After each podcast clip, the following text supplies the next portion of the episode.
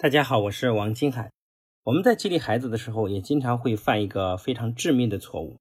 这个错误呢，就是我们经常自觉和不自觉的呢，就拿我们的孩子和别人去比，来夸奖别人的孩子，同时也贬低了自己的孩子，并且还希望我们的孩子向他学习。其实这样的行为呢，孩子非常的抵触。我曾经采访过无数的孩子，我问他，我说：“当你父母。”拿你跟你们班优秀的孩子比的时候，你的感受是什么？很多孩子就直接跟我说：“我更讨厌那个孩子了。”我们这样的行为让孩子与优秀的学员关系越来越疏远，对他的学习同时也形成了巨大的阻力。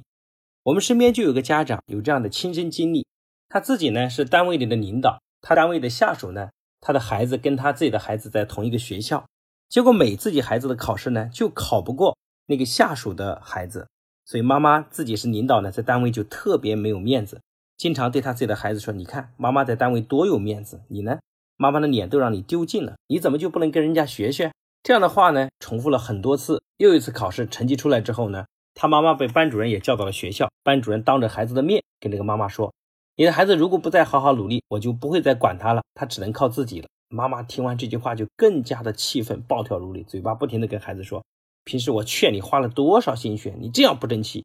那谁谁谁妈妈根本都没管过他，可他成绩还是那么好。这种一连串气愤的话从妈妈口中说了出来，结果当天晚上，妈妈一直等孩子放学没有见到人，报了警才知道这个孩子后来带了一帮同学把同事家的孩子给打残了。这种比较给孩子内心带来了多大的仇恨呐！所以，我们各位妈妈，我们不难想象，这个对我们内心也是同样有伤痛的。如果你的老公经常在家里跟你说，你看看别人家老婆多贤惠，家里收拾的多干净。你看别人家老婆孩子教育的多好。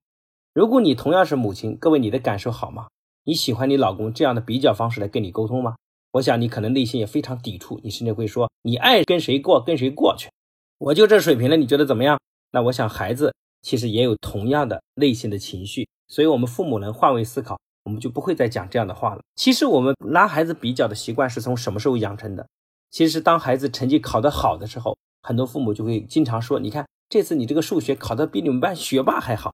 我们不自觉地把孩子的幸福导向建立在超过别的同学的基础上。所以有句话讲得非常好，就是当我们的幸福是建立在超越别人的基础上，我们的痛苦很快就会接踵而至，因为我们发现很多人我们是超越不了的。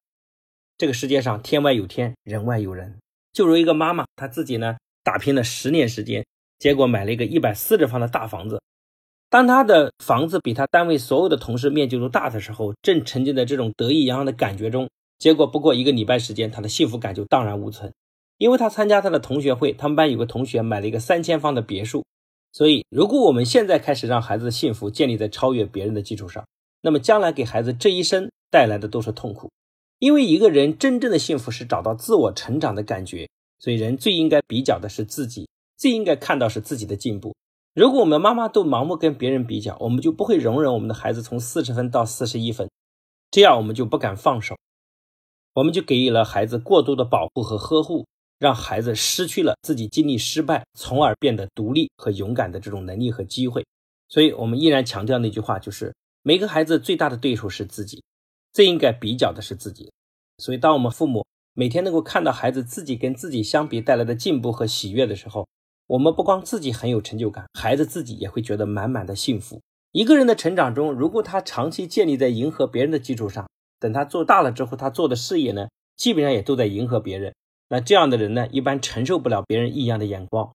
如果一个孩子从小都建立在自我肯定的基础上，等他做一番事业的时候，哪怕前期别人反对、打击，甚至瞧不起，他依然能坚持走过。这样的人往往能干成很多大的事业，就像马云一样。在互联网行业大家都没看懂的时候，他就坚持下来。你想承受了多少外部的压力和非议？但是当一个人能自我肯定，才会走过创业前期最艰难的那一段。所以，我们很多家庭父母不同的培养方式，其实就决定了孩子在后期整个社会成就的大小都已经非常关联。所以，各位依然重申，父母的智慧和父母的水平对孩子非常重要。所以我们正确的方式是每天都能看到孩子自己的进步点，并且。让他也能够看到别人的进步点然后告诉孩子只要你好好努力今天别人的成就也一样将来是你的成就这样你的孩子就会幸福满满也会自信满满。所以各位父母今天的作业是回去反思一下当你在夸奖过别人的孩子或者拿你的孩子比较过你孩子内心的真实感受你去学会观察和体会一下然后也同时思考下以后你该怎么做来改变自己的行为来培养优秀的孩子。今天这节课就讲到这里谢谢大家。